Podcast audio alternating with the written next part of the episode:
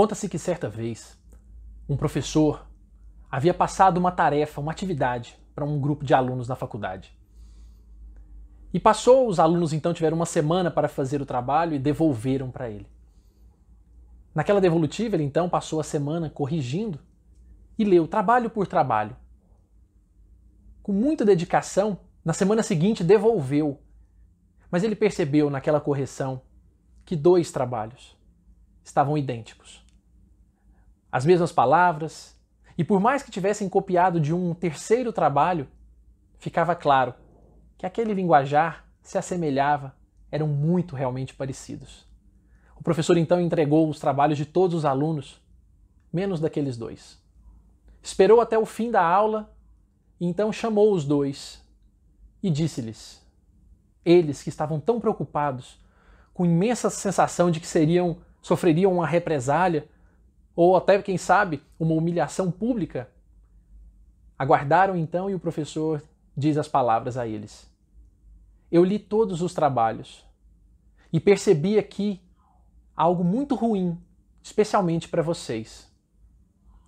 A nota fica mantida, mas peço-lhes cuidado.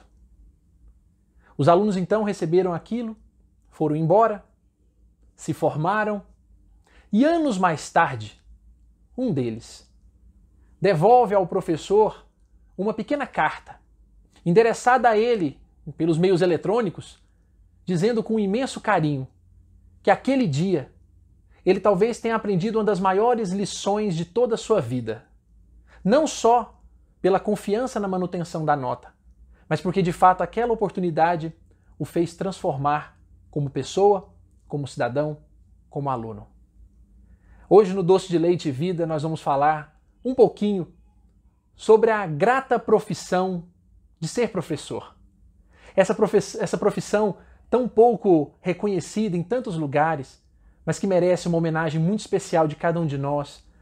O professor que carinhosamente procurei para ver a origem da palavra e vem lá daquele que professa, daquele que se declara publicamente. E tamanha beleza e a singeleza, na mesma hora me ocorreu equiparar essa figura gigantesca e tão especial em todas as nossas vidas com aquela doce parábola que já mencionava que o semeador saiu a semear, fiquei imaginando o professor sair a professorar e jogar da sua semente em locais a ermo, que seriam obviamente alvo de ataques, e aquilo se perderia. Outros conhecimentos, outros saberes jogados em local aonde aquilo frutificaria rapidamente uma raiz, mas logo se queimaria com as dificuldades da vida. Ou o professor falar, explanar, doar-se e começar a perceber que aquele fruto, aquela árvore vai nascer, mas também é secada pelo sol. E enfim, aquele grupo que acolhe e recebe toda aquela entrega e transforma-se, modifica-se, torna-se então a chamada terra boa. Mas mais importante do que a terra aqui é pensar na dedicação do semeador que incansavelmente, como um professor, distribui os seus saberes por onde passa, não sabendo qual será o resultado, ou sequer esperando um resultado. Na prática, o que ele sabe que há de acontecer é, na verdade, que a semente foi jogada acima de tudo. E nesse sentido, nessa perspectiva de que a, semente foi jogada, que o saber foi esparramado, Vou então aos dicionários e tenho a grata surpresa de verificar que lá consta então que o professor é aquele que se dedica, o que se esmera, o que cultiva. O que cultiva porque planta, porque rega, porque se doa, porque faz luz a cada um daqueles que está ali aguardando a sua sementeira.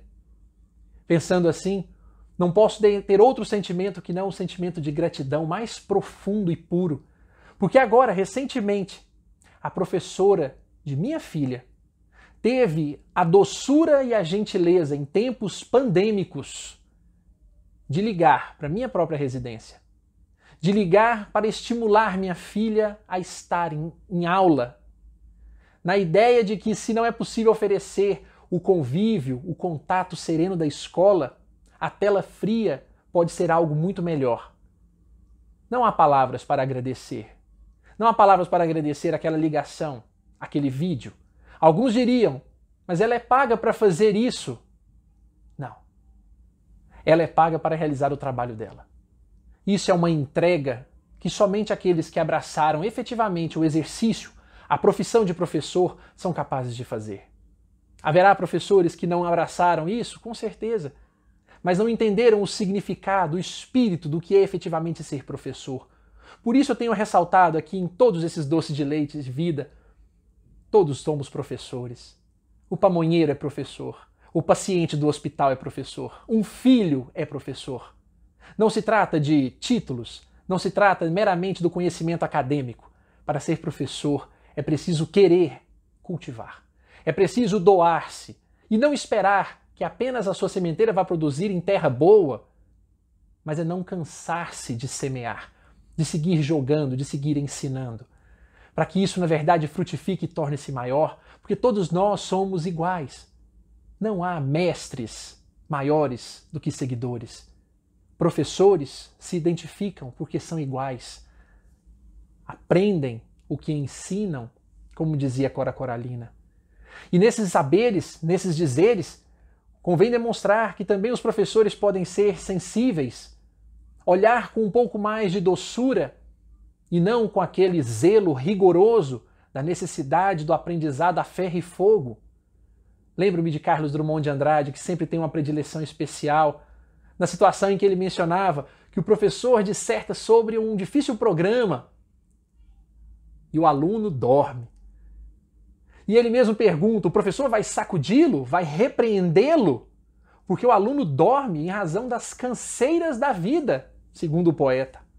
E a resposta de Carlos Drummond é: não. O professor baixa a voz por medo de acordá-lo. Se pensarmos que ali ele baixou a voz, mas na verdade não quer dizer que ele nada o fez. Os professores vão até o aluno, vão ao encontro dele porque sabem das dificuldades de cada um. Meus filhos reconhecem minhas dificuldades e são meus professores. Têm paciência para me ensinar na hora exata. Cada um de nós tem alguém que já de quem já recebeu uma lição e a quem se dispõe a dar uma lição, a ensinar aquilo que tem de melhor. Por isso, tão belamente nós podemos imaginar que o professor medíocre é de fato aquele que apenas conta. O professor bom é aquele que explica, o professor grande ou superior demonstra. Mas o professor inesquecível é aquele que inspira. Essas palavras singelas de William Ward é, na verdade, são, na verdade, uma demonstração muito clara de que nós podemos ser inspiração às pessoas onde quer que estejamos. Podemos ser-lhes professores. A minha gratidão infinita a cada um dos professores. E eu não encerro este doce de leite vida com outro dizer que não seja deste professor que um dia enviou, teve o cuidado e o carinho de ensinar o seu antigo professor, mandando-lhe um recado e dizendo-lhe: Foi uma das maiores lições que eu tive na faculdade.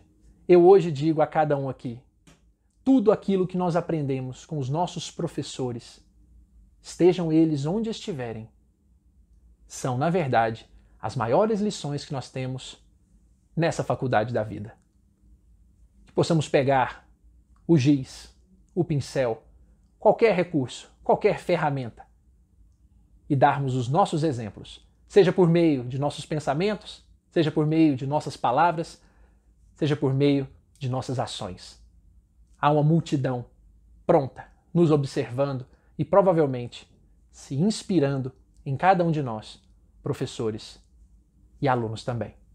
Que seja doce a aula de cada um de, vocês e que nós possamos, nessa grande sala de aula que estamos, dedicarmos-nos um pouco mais, não só em querer receber, mas em doar também. Doar-se também. Um forte abraço, doce como doce de leite. E uma ótima semana a todos.